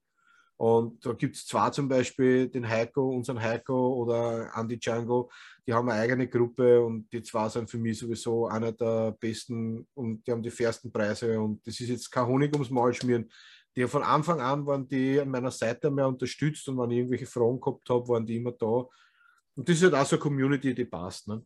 Mhm. Ja, der Wert, ideeller Wert, ich kann es nicht sagen. Ich habe einen Full-Size-Helm von Cam Akers von den Los Angeles Chargers mit Originalunterschrift unten stehe. Den wollte ich jetzt damals schon am Markt haben, weil so gesagt hat, den verkaufst sicher nicht, weil das der Helm schon auch viel Geld wert, weil jetzt setzen wir zum Spülen auf. äh, ja, und so, was das so kommt, immer wieder das eine auf den anderen und dann ist wieder ein bisschen eine Pause, dann sagt man, okay, was denn andere Prämissen und ja, so geht es halt dahin. Ja, und das ist halt diese Sammelleidenschaft ganz einfach. Aber es macht Spaß und, und man lernt, lernt nette Leute kennen und ja. Also du bist, du bist, äh, das richtig rausgehört, nicht, nicht nur auf äh, Karten fixiert, sondern auch auf äh, so andere Collectibles, Helme, Trikots. Ja, aber nur halt von, von meinen Teams. Das heißt also von den Jets, von den Oilers. Mhm. Äh, ich habe zwar schon äh, zwei, zum Beispiel zwei Nummerntafeln äh, mit Unterschriften, einmal von Björn Werner von Florida State, das sind so Blechnummerntafeln, mhm. wo er dann unterschrieben hat aus dem College. und Dressen habe ich auch zwei, die jetzt nicht Jets sind aber großteils ist Jets, äh, Oilers und halt meine PCs, also meine persönlichen äh, äh, Collectors, was ich gerne habe, die ich sammle und wo ich dann schaue, gezielt drauf. Jetzt habe ich mich zum Beispiel wieder gefreut, weil ich in Amerika äh, als Zach Wilson-Karte ersteigert habe um einen recht äh, günstigen Preis. Karte schaut mächtig aus, äh, ist nummeriert, ist eine 5 von 10, das heißt, die gibt es weltweit zehnmal die Karte. Mhm. Und äh, die kommt jetzt dann irgendwann nach Österreich, dann lass es wieder irgendwann graden. Graden zum Erklären, es, es gibt Firmen wie Beckett oder BSA, da schickt man dann die Karte hin. Das sind äh, wirklich so, oder in, in, in Deutschland ist dieses Gold Standard Grading oder dieses Diamond Grading und da schickt man die Karten hin. Die bewerten die Karten, die schauen, wie schaut die Ecke aus, wie schaut das aus, wie schaut dort aus, wie ist die komplette. Du bekommst dann eine Bewertung und dann wird diese Karte in ein Case eingeschweißt ähm, die ist quasi dann vor Licht geschützt, vor Luft geschützt und äh, so wie ein Museum quasi wird das eingeschweißt und dann erhöht es noch einmal den Wert dieser Karte. Ne? Abgefahrene Szene. Ähm. ich ich will es nie verstehen. Also ich, ich, ich finde es immer faszinierend, wie, wie, wie Leute sich da reinschlägern, positiv und äh, da an Schwärmen kommen. Ähm, ich kann das nicht nachvollziehen. Und ich bin froh, dass ich da nicht abgerutscht bin. Ich wäre wahrscheinlich sehr empfänglich dafür, wenn ich damit anfangen würde. Ähm, wenn du jemandem einen Tipp geben würdest, der jetzt anfangen möchte, so auch Collectible zu sammeln, Trade zu Kart, äh, Trading-Karten zu sammeln, ein Tipp für einen Einsteiger, worauf er unbedingt achten muss, um, ja, um keine Fehler zu machen oder um, um erfolgreich zu sein oder wie man das immer nennen möchte. Also ein Fehler, den, den ich begangen habe oder der, wo ich am Anfang viel Lehrgeld bezahlt habe, war ganz einfach. Ähm, jede Karte mit einer Unterschrift war die Karte, die es sein muss. Ja? Das heißt, du fängst an und siehst eine Karte und denkst, boah, die muss ich unbedingt haben, die will ich haben, die will ich haben. Und leider gibt es auch sehr viele schwarze Schafe in, in, in dieser Community, die halt in Gruppen dann unterwegs sind. Wo, wobei ich aber sagen muss, sie sind dann nicht lange unterwegs, weil irgendwie wird man dann, werden die hinausgefiltert und sind ewig. Aber trotzdem findet man, finden sie immer wieder ein, zwei Opfer, unter anderem war ich auch dabei. Mhm. Äh, und dann äh, ein Tipp ist, äh, wenn du in solche Gruppen reingehst, halte dich an die Admins. Ja? Äh, frag nach, äh, erkundig dich, äh, diskutiere mit den Leuten, schreib mit den Leuten. Wenn ich denke, äh, Heiko und Django, wenn ich oft gefragt habe, du, ich habe dann selber gebreakt eine Zeit lang in einer Gruppe. Und dann äh, Heiko und Django, wie mache ich das, wie tue ich das am besten, wie tue ich da? Frag die Leute, frag nicht einen, frag zwei, frag drei, frag vier. Äh, pass auf, ich hätte diese Karte im Auge, der will das und das haben, was sagst du dazu? Ähm, dann meistens schicken da dann eh diese Seiten, wo du nachschauen kannst, wie der Wert von dieser Karte ist. Das habe ich ja alles am Anfang gar nicht gewusst, dass sowas gibt. Ja, ja. ja und dann geht es dahin. Und es sind dann so Kleinigkeiten, die immer wieder kommen. Ja, weil zum Beispiel in Amerika, wenn du jetzt eine Karte kaufst, äh, in IBOS kannst du zum Beispiel einen Preisvorschlag senden. Jetzt gibt er die mit einem Preis rein und äh, irgendein Kumpel hat dann einmal zu mir gesagt, du, siehst das nicht, da steht Preisvorschlag. Sag ich, ja und weiter? Ja, dann schlag ihm du was vor. So, okay. Jetzt hat der neben einer Hausnummer her für Karte 220 Dollar verlangt. Ich schreibe auf einmal 120 Dollar ein, denke ich mir, das akzeptiert der nie. Und auf einmal drückt er auf OK, Karte gewonnen. Ja. Das heißt, auch äh, nutze diese Verhandlungssachen und, und, und mach damit. Und eins ist ganz, ganz, ganz wichtig. Konzentriere dich auf eines, was du haben willst. Sag, ich habe diesen einen oder diese zwei BC, ich habe dieses Team oder ich habe dieses Team weil alles andere schaffst du nicht. Da wirst du auf kurz oder lang alles verkaufen müssen, was es nur gibt, oder in den Brangott rutschen, weil es, es, du kannst nicht von überall äh, irgendwas kaufen. Konzentriere dich auf eine Sache, die für dich wichtig ist, so wie für mich sind es die Jets und die Houston Oilers. Oder ja, oder bleib halt draußen, aber nicht mehrere Sachen auf einmal, das ist finanziell nicht machbar. Und schau, dass du nur im Rahmen deiner Möglichkeiten mitmachst. Ja? Alles, es ist ein Hobby und, und wenn du Pech hast, verliert die Karte, auch wenn sie jetzt diesen Preis hat, am nächsten Tag, wenn sie der verletzt oder vielleicht out for season ist, so schnell den Wert und du stehst auf einmal da und hast nichts mehr in den Händen. Das heißt, sei wirklich vorsichtig, was du kaufst, wie du kaufst und, und ja, schau, dass du nicht eine kippst. Das ist das Wichtigste. Wo, wo ist denn der Punkt für einen Sammler zu sagen, jetzt ist der Preis so hoch gemessen an dem, was ich dafür bezahlt habe, ich muss jetzt die, diese Karte verkaufen. Es kann ja gar nicht mehr steigen oder es wäre fahrlässig, äh, jetzt auf der Karte sitzen zu bleiben, nur weil ich, weil ich sie so schön finde. Ähm, gibt es so einen Punkt, wo man sagt, wirtschaftlich vernünftig müsste man sagen, verkauf die, ich kriege jetzt viel Geld dafür im Vergleich zu dem, was ich dafür bezahlt habe. Oder sagt man dann, nein, das ist jetzt meine und ich, ich sehe das nicht als Business an oder als Kapitalgeschäft. Ähm, wie, wie, wie geht ein Sammler mit sowas um? Oder gibt es ja auch verschiedene Typen Sammler? Ich weiß es ja nicht. Also es gibt sicher Typen, die das, äh, die das Ganze als Wertanlage machen. Ja? Es gibt sicher Typen, die aus dem einfach ein Geschäft machen. Ja? Du, du kannst ja heute in Amerika zum Beispiel deine Karten, äh, wenn du die kaufst in Amerika drüben, lässt du die drüben liegen. Du siehst die einfach gar nicht, die Karte. Ja? Und äh, dort liegt sie halt in einem Safe, in einer Bank und, und bis die Karte steigt, steigt, steigt und irgendwann haust du es dann in die Versteigerung rein. Und es gibt sicher, meiner Meinung nach, einige Leute, die wirklich ein Geschäft mit dem machen. Mhm. Ich glaube, so wie ich, ich bin eher äh, so ein kleiner Sammler, der irgendwo herumdümpelt, das kleiner Goldfisch und sie irgendwann wo was rauszieht und irgendwann was nimmt. Und von denen gibt es aber, glaube ich, viele. Ja, das, das ist so. Und äh, ja, verkaufen. Ich, ich weiß nicht, wie ich sagen. Ich habe jetzt unten eine Karte, die ist enorm gestiegen die letzten Jahre. Äh, sind alle, alle Quarterbacks haben von Brady angefangen bis Rogers und weiß ich nicht was. Das ist so eine Booklet-Karte mit einem Original-Dressenstückel drin und und und. Die ist die letzten Jahre gestiegen. Ja, jetzt wäre es gut zu verkaufen. Ja, äh, weil eben Stafford auch drauf ist, der jetzt die Super Bowl gewonnen hat und, und äh, äh, ähm, ja, aber sie steht unten, ich will es nicht verkaufen. dann, dann wird sie, ja, und, und dann weiß ich nicht, sicher, schau, wenn du heute zum Beispiel vor zehn Jahren oder vor zwölf Jahren Tom Brady-Karten irgendwo herbekommen hast, durch einen Break, äh, durch, äh, weißt du, sehr günstiger steigert hast, etc. Und heute die Tom Brady-Karte verkaufst, ja, dann verdienst du Geld. Oder eine Rogers-Karte in der Rookie-Season, wenn du irgendwas zusammengekriegt hast und die verkauft, verdienst du Geld, ja. Aber es sind immer diese Sachen, ja, keine Ahnung. Also wenn ich heute bei einem Break mitmachen würde und dort eine Tom Brady Autograph ergatterte, würde ich sie verkaufen, weil es für mich nicht interessant ist.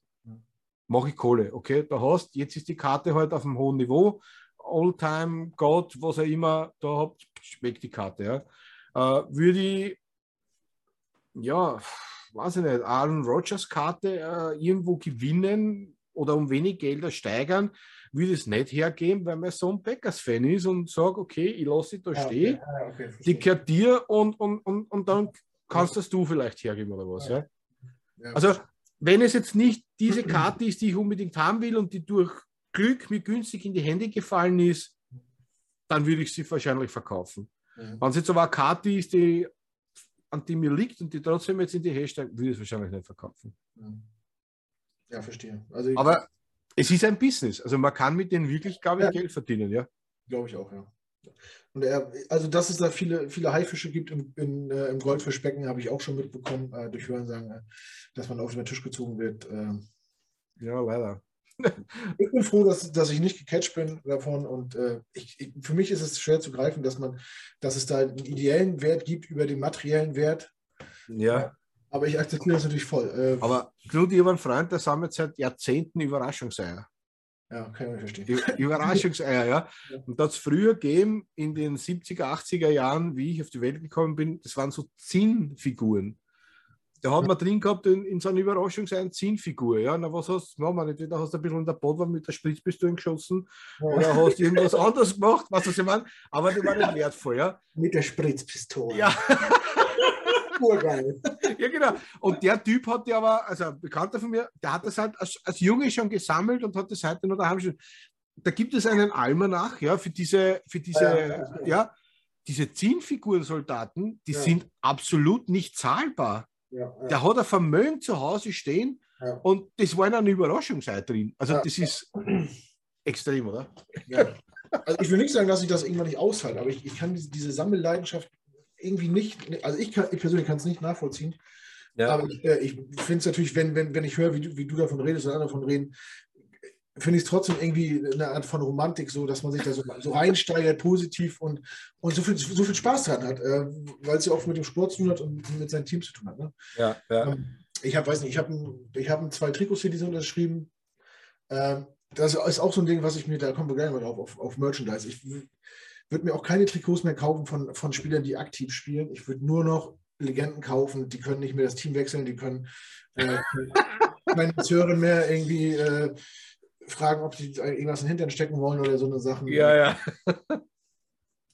Ach, ja. Ich, ich hab, also ich, ne, wir kommen aufs Thema Merch jetzt nämlich. Äh, ich habe hier ein, ein Adams-Trikot hängen unterschrieben, original. Das habe ich geschenkt bekommen, das habe ich mir nicht gekauft. Ich habe es geschenkt bekommen und ich habe mir ein Mangold-Trikot unterschreiben lassen äh, bei so einem Signing. Und ich habe ja letztes Jahr im Oktober auch äh, Nick Mangold getroffen. Auch, äh, aus Versehen auch gerade die Cap mit dem Unterschrift und Unterschrift drauf. Cool, cool. Äh, konnte mit dem so zwei, drei Minuten ein bisschen reden. Das war, das war natürlich Weltklasse, weil das ist mein All-Time-Favorite Jet. Ähm, und sonst, ich weiß nicht, wie es dir geht. Bei mir ist es so, ich habe wirklich viel zu viele Jets-Klamotten. Und gerade wenn Sommer ist, so T-Shirt-Wetter, habe ich gefühlt in der Freizeit nur Jets-Klamotten an, dass mich Freunde schon fragen, ob ich 14 bin. ob, ich auch richtige, ob ich auch richtige Sachen anziehen kann oder nur irgendwas von, von meinem Footballteam oder von Gang in Germany. Wie ist es bei dir? Was sagt deine Frau, wenn sie den Kleiderschrank macht? Ah, ja, es ist dasselbe. Es ist die, ich habe das zum Beispiel, da, die Polo. Äh, ich habe, äh, äh, du, da gibt es ja diese, diese Puppen da, diese mit den großen Köpfen, ich weiß jetzt nicht, wie die da heißen. Polo-Head oder so? Ja, ja, genau. Und, und da habe ich einen Pullover, wo Sam Darnold in dieser Figur drauf ist, ja. Und ich, ich gehe mit dem Pullover und ziehe den Pullover und meine sagt, bist du zwölf oder was bist du? Mit was rennst du da herum? Sage ich, lass mir das anziehen. Das ist ja. Sam Darnold, ja. Nein, es ist so. Äh, ich gehe zum Beispiel aufs Training mit den Jets, ich habe eine kurze Hose mit Jets-Logo, das Polo mit Jets-Logo, am Pulli, dann sagt der eine Spieler zu mir, der ist besser als sein, bitte zieh den Pullover aus. Sage ich, ja, gerne, zieh aus, habe ich das Polo auch mit Jets. Also, ja, es ist das Einzige, was ich nicht trage, Cappy, weil ich kein Cappy-Träger bin. Mhm. Aber kurze Hose, ich habe Jets Socken, Jets Unterhose, eine Jets Decke, ich habe Jets Bettwäsche. Ja, was soll ich sagen? Es ist. Alles ich habe eine Grillzange von den Jets, einen Burgermaker von den Jets. Ja, also es ist alles, alles Jets und äh, ja, das ist ganz einfach so. Und ich ziehe mich auch äh, bei jedem Match Chats-mäßig an. Und wie gesagt, ich werde euch einmal ein Foto einstellen, ja. äh, wo ich sitze mit der Decke und mit allen rundherum und meinen Chats-Fieber. Also, ja, ist so. Aber ich glaube, das zeichnet uns Fans halt dann auch wiederum ja, aus, oder? Natürlich, ja, äh, absolut, ja. Ich ja. hoffe mal, dass ich irgendwann mal die Zeit habe, finde mal zu dir zu kommen, dass ich mal bei dir gucken kann, dass ich das dann mal live sehe, wie du dich. Äh, ähm, ja, ja, mir geht ähnlich. Und man muss dazu sagen, wenn, wenn man so in, äh, in privat äh, mal Jet-Sachen anzieht, man wird auch mal angesprochen. Mit, ne? der, der, Sport wird ja immer größer in Österreich und auch in Deutschland. Ähm, dass man angesprochen wird, Leute sagen, ihr hattet einen guten Draft und ihr habt eine gute Offseason und sieht ganz gut aus bei euch. Und dass man mit Leuten ins Gespräch kommt, von denen man gar nicht dachte, dass die auch Football-affin sind irgendwie. Ja. Ja, man, und man will die auch ein bisschen repräsentieren. So, ne? Viele fragen, viele wissen natürlich nicht, was, was das heißt, wenn Jets auf der Mütze steht, aber ein paar können es damit anfangen und man kommt dann irgendwie ins Gespräch. So, ne? was, was, was heuer wirklich sehr interessant war zu bemerken, bei mir im Team eben sind viele Fans äh, Giants und jeder Art und möglichen Weise. Äh, das, was mir heuer gefallen hat, war, normalerweise, wenn man immer kommen, wenn ich immer kommen bin oder was auch immer, wenn irgendwas war, wenn was schief gegangen ist. In, überhaupt diese Adam Gay-Saison bin ich ja nur auf der Leiter gestanden. Ja. Äh, na, du und deine Jets, hahaha. äh, heuer war es so, äh, naja, eins muss man euch schon lassen. Also, ihr gehört schon zu den zu die Draftsieger. Also, da ist schon was Gutes beieinander. Also, der Tenor heuer auch von anderen, die unser Team verfolgen, ist ganz einfach positiv vom Draft jetzt her schon. Und ja, muss man schauen, wie sich das weiterentwickelt. Aber man freut sich dann auch doch, wenn man dieses Jets-Fanartikel trägt und nicht immer nur auf der Leiter steht, sondern. Ja. Man dann einmal was Positives hört. Ne? Ja, das kann man so sagen. Ne? Der, der Grundtenor so in der Wahrnehmung ist also ich sag mal so, in, in, in Football, Social Media Welt, Deutschland ist ja wirklich so, dass, dass die Jets sich nicht ganz dumm angestellt haben und auch wirklich viele Experten sagen, okay, sie sind mit Sieger des Draftes, sie sind mit Sieger der Offseason. Ähm, sie werden auf jeden Fall, wenn alles gut läuft, besser sein als letztes Jahr und äh, vielleicht auch für die eine oder andere Überraschung sorgen. Mhm worauf wir natürlich seit Jahren hoffen und was jetzt auch wirklich mal passieren muss. Ne? Auf alle Fälle. Auf alle Fälle. Aber, aber, wenn du Headcoach bist äh, und, und deine Spieler nämlich hops, weil du Jets-Fans bist, kannst du nicht sagen, hier drei extra Runden und nochmal 50 Sit-Ups oder so? Du naja. Macht man aber nicht. äh, naja, ich, ich sage dann meistens, äh, willst du nur immer Starting sein oder willst du lieber Backup sein? oder magst du Cheerleader sein? ja, genau. Na, also es, es ist natürlich äh, äh ich, ich denke mal, als Jets-Fan bist du das schon, schon gewohnt, auch, dass du halt immer diese Rückschläge hast. Das ist ja, es ist ja nicht von irgendwo, das muss man ja auch sagen. Ja, also das ist ja nicht diese letzten Season Konstante haben wir ja nicht wirklich gehabt, aber es sind ja andere Teams auch, schau die Giants an und, und äh, die Dolphins, äh, ein gutes Beispiel. Ja. Äh, bei den Raiders, was da angeht, die letzten Jahre, es ist ja nicht nur wir. Also viele, Konst man, wenn man sich ehrlich sagen, was, was, was gibt es viele konstante Teams? Ja? Du hast äh, die Bats ist äh, der Jahre jetzt gewesen ein konstantes Team. Du hast die, die Packers als konstantes Team gehabt, ja, die was immer wieder irgendwo vorhin dabei war. Äh, die Eagles sind immer irgendwie mit, mitgeschwommen und äh, die Seahawks, ja. Aber sonst war überall irgendwo der Bär los, oder? Ja, die Steelers noch, oder? Steelers noch, genau, die sowieso, ja. Saints. Aber Saints und, und, und dann. Ja. Ich weiß schon, was du meinst. Ja. Dann lichtet sich schon, ja. Und, und dann denke ich mir halt, ja, wenn dann einer, wieder einer kommt und lustig ist, dann sage ich ihm dann schon, sage ich, was willst du von deinem Team? Ne? Ja, aber es ist ja auch ein bisschen äh, Durchhalteparole und so. Man, ja, ich, äh, lieber bin ich ein Fan von einem Team, was sportlich nicht so erfolgreich ist und man kann nachher nicht sagen, ja, du bist ja nur Fan, weil die, weil die zu dem Zeitpunkt gerade gut waren. Bandwagoner. Ist ja quasi mit aufgesprungen. Wer, wer, wer jetzt Jets-Fan ist und äh, gelernt hat zu leiden, äh, dem sei ja auch gegönnt, äh, dabei zu sein, wenn Erfolg da ist. Ne? Mhm. Ich weiß nicht, ich weiß nicht, ich, ich wüsste, ich, ich bin Fußball Hansa Rostock, ich bin, äh, ich war elf, äh, zehn Jahre dritte Liga. Ich, ich weiß auch gar nicht so richtig mit, mit Erfolg umzugehen. Ich habe noch, hab noch nie ein Team supportet, was Sport erfolgreich war. Hm. Wenn, wenn das immer sein sollte, ne? Und man, ich, ich weiß auch gar nicht, wie es ist, in ein Spiel zu gehen und zu podcasten, wenn man Favorit ist. Oder man ist immer der Underdog, man ist immer so ein bisschen gebückt, man äh, ist immer so ein bisschen, naja. Ja, es, also, ist, es ist bei mir ja, also ich bin äh, auch was andere Sportarten, so wie in Österreich, ich bin Austria Wien-Fan zum Beispiel und wir haben die letzten Jahre nicht wirklich viel zu lachen gehabt. Aber wegen dem bin ich im Herzen auch immer der Fan. Äh, das einzige Team, das für mich zum Beispiel von, von Jugend auf, äh, zum Beispiel Ajax Amsterdam, mhm. das ist einfach mein Team, das ich liebe. Da war ich schon zu meinem 40er im Stadion, wo wir äh, quasi das äh, einer Bundesliga-Finale anschauen dürfen. Damals gegen Twente Entscheid, sie sind Meister geworden, das war für mich ein Highlight. Ja. Aber die haben auch immer so Durchstrecken, wo man jahrelang nichts von ihnen hört, weil sie immer Ausbildungsverein sind in dem Sinn. Und dann wiederum hast Jahre, wo Ajax Amsterdam ganz oben ist. Ja. Mhm. Ähm, und ich denke, ich glaube, bei den Jets, wenn man jetzt endlich einmal diesen Schritt macht, den man jetzt macht, ich glaube, wir werden, wir werden noch viel Freude haben. Und ich bin, ich bin da wirklich überzeugt, dass wir jetzt auch wirklich jetzt ankommen sind mit Douglas, mit Salah, äh, das Team, was wir jetzt geholt haben. Wir haben viele junge Spieler. Man schaut einmal an, wann war denn das letzte Mal, dass wir so viele junge Spieler im Kader gehabt haben? Das muss man mal nachrechnen. Ja? Und wenn die dann die Jahre bleiben und, und man kann sich diese Jahre was entwickeln, bin ich überzeugt davon, dass der, bei uns jetzt irgendwann der Zeitpunkt kommen wird, wo wir auch oben sein werden. Und ich bin jetzt äh, 51, ich hoffe, dass ich vielleicht sogar einen Super Bowl erlebt immer gewinnen. Oder wenigstens mitspielen. Das wäre schon gut. Also da hätte ich auch Bock drauf. ja, war da ja mal was, oder? Ja. Aber ich, ich bin bei, es sieht, es sieht gut aus. Wir hatten fünf, fünf Erstrunden-Picks die letzten beiden Jahre. Die, da kannst du die 50 Options ziehen. Du kannst ja also wirklich die Chance jetzt, über, über einen längeren Zeitraum das Team zusammenzuhalten. Äh, da ist keiner, der, der jetzt die dicke Kohle verdient, äh, der so heraussticht. Äh, es ist eine gute Truppe beisammen. Du hast gesagt, die Chemie stimmt. Man hat einen guten Eindruck, wie die zusammenarbeiten. Ähm, ja, und du hast da die, die, letzte Season nicht wirklich was aus dem Lockerroom gehört. Weil äh, die Jets ist ja immer ein bisschen so, ja, wie eine Karnevalsmannschaft, sagt man. Ja, da, da war immer so, wie man es zu der Köln auch gesagt hat. Ja, da war immer Halligalli ja. äh, äh, von, von, von Lockerroom bis raus, immer Halligalli. Das war die letzten Jahre. Ja, Aber sei, sei, ehrlich, was, was hat man voriges Jahr viel gehört aus einem Lockerroom oder irgendwo? Im Gegenteil. Also das, diese Ruhe, was voriges Jahr schon irgendwie eingeführt worden ist, zieht sie weiter. Und, und heuer für mich ist es einfach überraschend. Du lest nichts, ja, nichts, ja, was ja. irgendwie beunruhigend wäre in irgendeiner Art und Weise. Und das ist für mich schon wirklich ein positives Zeichen.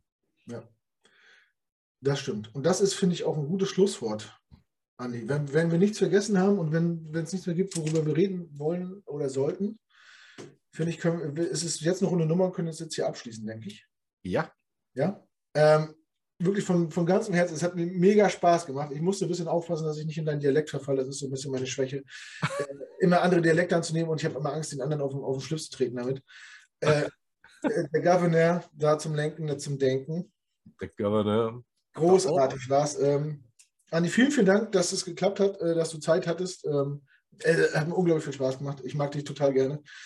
Ich hoffe, dass, dass, wir uns mal äh, ja, im, im, Real Life irgendwie treffen können. Oder auch in, auch in der Saison ganz viel zusammen podcasten können. ja, so. ja. Auf alle Fälle würde mich auch freuen. Ich bin natürlich auch dankbar, dass ich bei euch bin und dass ich heute da bin und jetzt auch im Reaktionsteam äh, mitarbeiten darf. Äh, es macht einfach viel Laune und Spaß. Es sind so viele coole und nette Menschen und mir taugt es. Und ich, wie gesagt, ich war ja immer schon ein Fan. Ich habe diese Podcasts von euch aufgesagt, weil man einfach diese Informationen taugen und diese Informationen, was wir haben und was wir kriegen, sind einfach genial. Und ja, ich sage auch danke, dass ich da bin und, und da war und jetzt weiter bin. Und äh, ja, in der Season, ich freue mich wirklich schon auf die Podcasts. Die werden sicher, äh, sicher echt witzig. Ja? Ich denke auch. Da, ja, die, äh, allgemein freue ich mich auf die Saison. Ich bin heiß. Äh, ja. Können die morgen anfangen? Ähm, ja, ja. ja. Also, äh, an alle, die zugehört haben oder sich das angesehen haben, vielen, vielen Dank fürs Dabeisein. Ähm, kommentiert das, liked das, gebt einen Daumen nach oben oder auch nicht. Äh, wenn ihr Kritik habt, sagt uns das gerne, was können wir besser machen, was haben wir gut gemacht. All das hilft uns weiter, um uns äh, zu entwickeln. Ähm, ja. ja, bleibt weiter am Ball. Andi, du auch, dir weiterhin viel Erfolg als Head Coach. Äh, Danke. Ähm, ja, mach weiter so, wie gesagt, nochmal Hut ab vom Ehrenamt. Äh, jeder, der reinkniet und Arbeit investiert. Genau. ich habe das auch jahrelang gemacht. Ähm, ja, man kriegt dafür keinen Applaus, aber es ist trotzdem wichtig, so, ne, gerade auch im Nachwuchs und ja. also im ländlichen Bereich und äh, in, in, Dörfern, wo, wo halt nicht so viel Förderung ist und so. Das ist genau. immer eine gute Sache. Nochmal tausend Dank. Äh, es hat mir so viel Spaß gemacht, kann ich dir gar nicht beschreiben. Ja. Ähm, ne, alle, die zuhören und zusehen, bleibt gesund. Andi, bleib du auch gesund. Vielen Dank fürs dabei ja. Äh, bis, Danke. Bis zum nächsten Mal. Macht's gut. Jet ab.